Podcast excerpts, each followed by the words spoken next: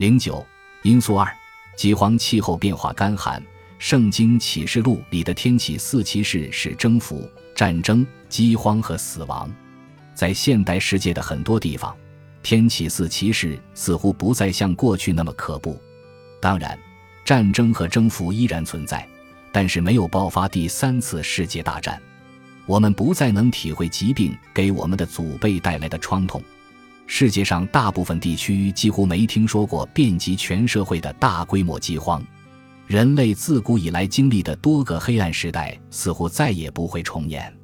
但是，千万不要以为天启四骑士中的任何一个会永远销声匿迹。他们在历史上反复出现，频繁的令人胆寒。我们大多数人视为理所当然的一件事是获得食物。地球上每个国家都有一些人营养不良、忍饥挨饿，但当今世界大部分地方，整个社会都缺乏食物的情况与过去任何时候相比都少而又少。然而，直到不久前，大规模粮食不安全还是常态而非例外。由于相对近期的发展，才生产出了足够的粮食满足目前人口的需求。有了现代运输和物流系统，哪怕是遥远的海岛也能够有大量食物安全运到，摆上那里的货架。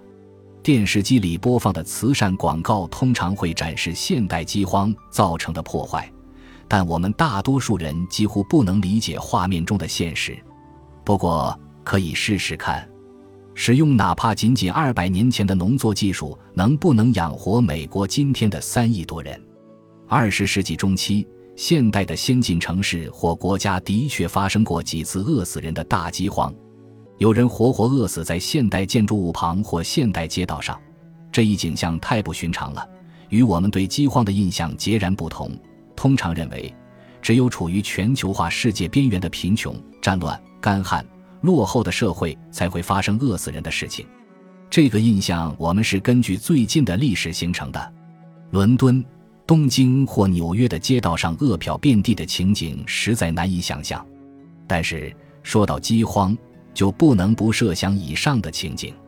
关于现代发生的饥荒，观察者和受害者讲述的故事表明，没有食物会造成社会的崩解。想象一下，如果你所在的地区今天被切断了食品供应，会怎么样？加里肖提出，饥荒也许是海上民族蜂拥而来，大批人已死。外人入侵或民众叛乱的原因，一旦足够多的人被绝望驱使着行动起来，就连最强大的国家也阻拦不住。如果足够多的人拒绝接受财富与威望的象征，他们就一文不值。在这样的时候，有些人会造反、放火，然后在灰烬上重建；其他人则会离开。于是，在这个动乱、疾病、暴力、饥荒和干旱频发的时期。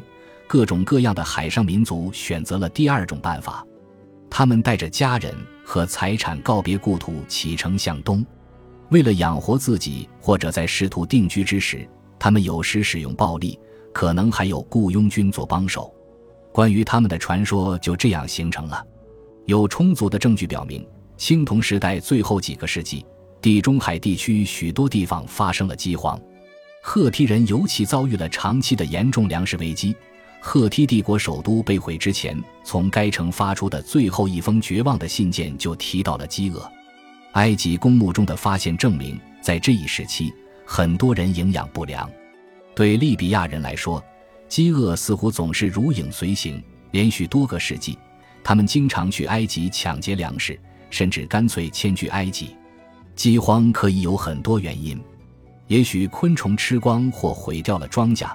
也许河流和水源发生了干涸或改道，或复杂的灌溉系统被摧毁；也许错误的种植方法耗尽了土壤的养分。但是，通常天气本身才是最大的威胁。即使在现代，农业也几乎是完全靠天吃饭的，这彰显了人力的渺小。没有一个国家不受天气的摆布。美国中西部的干旱天气造成了二十世纪三十年代经济大萧条期间的沙尘暴，进而导致了人口迁徙，其历史变化的涟漪效应至今不息。类似事件在人类历史上一定发生过无数次。目前，气候变化问题普遍得到重视，所以关于青铜时代的完结与天气有关的解释特别流行。其实，早在好几十年前，就有历史学家提出理论说，干旱是真正发动了天启四骑士的原因。旷日持久的干旱导致严重饥荒，必然引发一系列连锁反应。回头看去，这些反应说明了为何会发生海盗行为、人口移徙，可能还有内部动乱。如历史学家马尔科姆·维纳所写，战争和移徙可能与粮食危机互为因果。特别是在土地承受能力已达极限的地方，效果也许是渐进的。粮食短缺导致土地的过度使用和土壤退化，进而导致军队、平民或俘虏的叛乱，也可能导致统治者丧失合法性，因为平民认为他失去了神的眷顾。地方性饥荒在多大程度上算是正常的、预料之内的？某个特别严重的局势在多大程度上构成了非同寻常的威胁？这些问题的答案难以确知。研究显示，有证据表明，这个地区的一些地方在相应时间前后发生过长期干旱。然而，一些专家提出了反驳，说干旱在这个气候区并不罕见，因为东地中海地区很多地方本来就属于干旱区。在一个干旱司空见惯的地区，为什么某一个干旱特别严重时期突然导致了一连串古老社会的崩塌呢？如果干旱是人们移居他地的原因，为什么有些人离开缺水地区，却迁去了更加干旱的地区呢？饥荒也引起了同样的问题。如果饥荒并不罕见，为什么它在青铜时代完结时造成了社会结构的坍塌，其他时候却没有产生这样的结果呢？它当然可能导致了青铜时代的崩溃，但研究历史的学者仍在寻找证据。也许干旱或饥荒造成了青铜时代的崩溃，但它并不是通过使所有人都沦为饿殍而造成巨变的。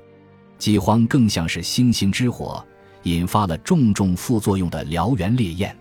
但是，从河水的层层涟漪处追寻最初扔进河里的那块石头难之又难，尤其是在事隔数千年之后。例如。怎么能把海上民族的一次来袭同他们家乡发生的一次旱灾这两个点连到一起？相对准确的知道事件发生的时间，对于解谜很有帮助。例如，在海上民族入侵一百年之后发生的旱灾，不可能是入侵的原因。但是，如果旱灾发生在埃及法老记录下来的大规模进犯的十年前，那么它就真的可能促成了后来的移徙。但是。对于三千多年前发生的事情，科学在确定具体年代方面能有多准确呢？这就涉及了下一个因素。本集播放完毕，感谢您的收听，喜欢请订阅加关注，主页有更多精彩内容。